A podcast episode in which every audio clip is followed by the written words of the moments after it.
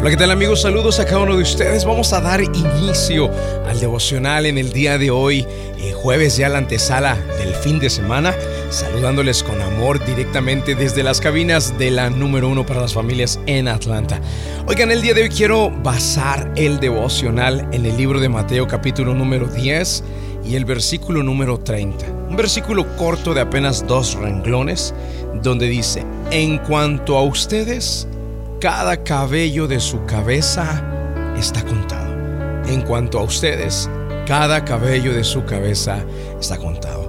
Mis queridos amigos, en el día de hoy quiero enseñarles o el devocional nombrarlo y titularlo en el corazón de Dios. Y tal cual como lo acabas de escuchar, en el corazón de Dios. Yo no he dicho que Dios está en tu corazón, eso lo sabemos, pero hoy quiero que sepas lo que hay en el corazón de Dios.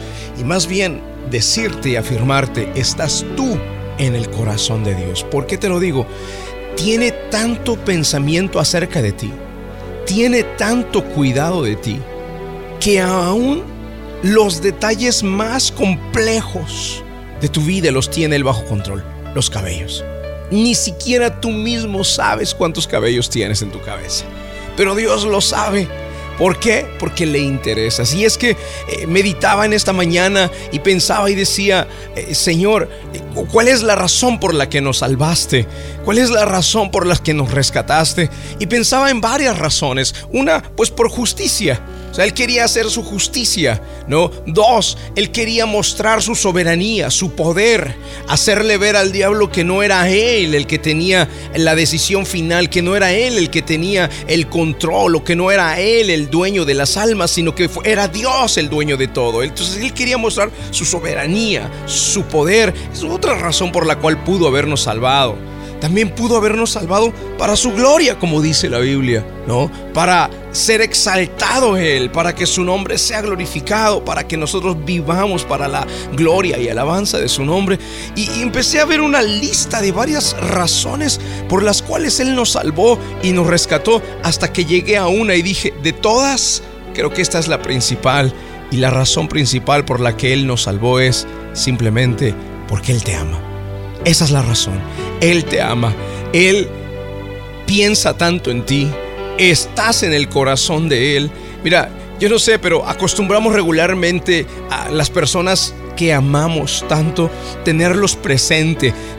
En, en, el refrigerador de mi casa, mi esposa tiene una fotografía de cada uno de mis hijos. No sé si ustedes lo acostumbran a hacer o no, pero si Dios tuviera cocina allá arriba en el cielo y, y tuviera una refrigeradora, tu foto estaría ahí. Tu foto estaría ahí, te lo aseguro. Hay muchos hombres que acostumbran en su cartera cargar la foto de su esposa o de sus hijos. yo no uso cartera, en realidad yo uso, yo uso el celular, ¿no? Pero entonces aquí no me cabe una fotografía, ¿no? Y el celular tengo pues todas las fotografías. Pero hay muchos hombres que acostumbran a poner la fotografía en su cartera.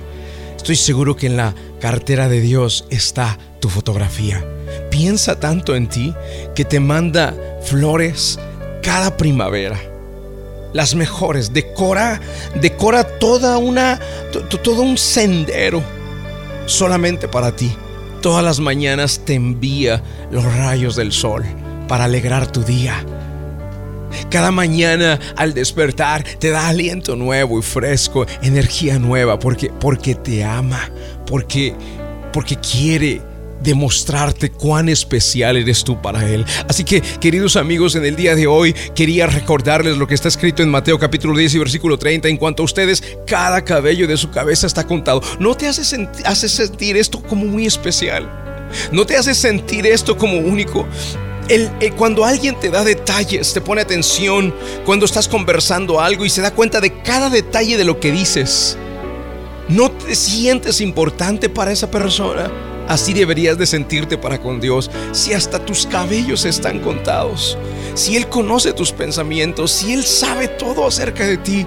Siéntete especial, siéntete amado, siéntete consentido, siéntete mimado por Dios, siéntete apapachado por Él. Cuando te sientas triste, ven a los brazos de Él porque Él te va a consolar. Cuando te sientas sin fuerzas, ven, siéntate en su regazo, en sus piernas, deja que Él te abrace, deja que Él te fortalezca, deja que Él te diga, estoy contigo, hijo, confía, todo va a salir bien. Y es que en algún momento de nuestra vida todos necesitamos que alguien nos diga, sigue adelante, estoy contigo, todo te va a salir bien. Y cuando nosotros tenemos esa necesidad, lo buscamos a veces en amigos, en familiares, en papá, en mamá, en la esposa, en los hijos muchas ocasiones. Pero sabes, Ninguno de ellos tiene el poder para llenar total y a plenitud ese espacio que quieres que sea llenado. Así que la invitación, mis queridos amigos, es para que ustedes vengan a los pies de Jesús, porque tú estás en su corazón, eres muy especial para Él.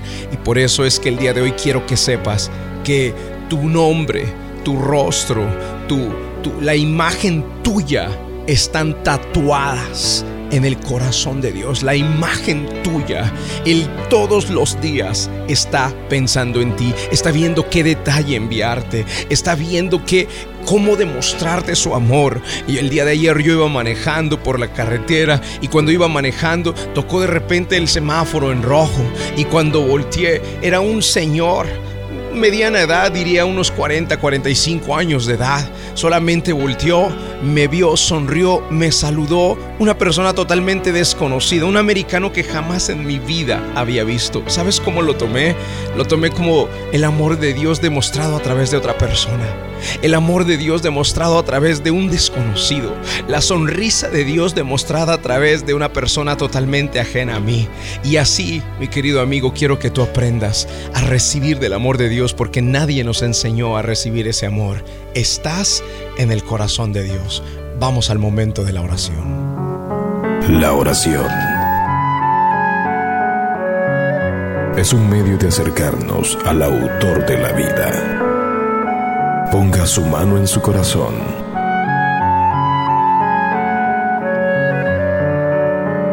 Es momento de hacer oración.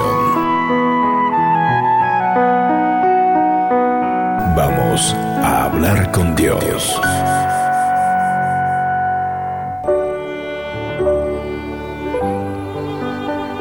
Padre, en el nombre del Señor Jesucristo de Nazaret, en el día de hoy queremos darte las gracias primeramente por la vida, Señor, y en segundo lugar darte las gracias por tanto amor que tienes hacia nosotros.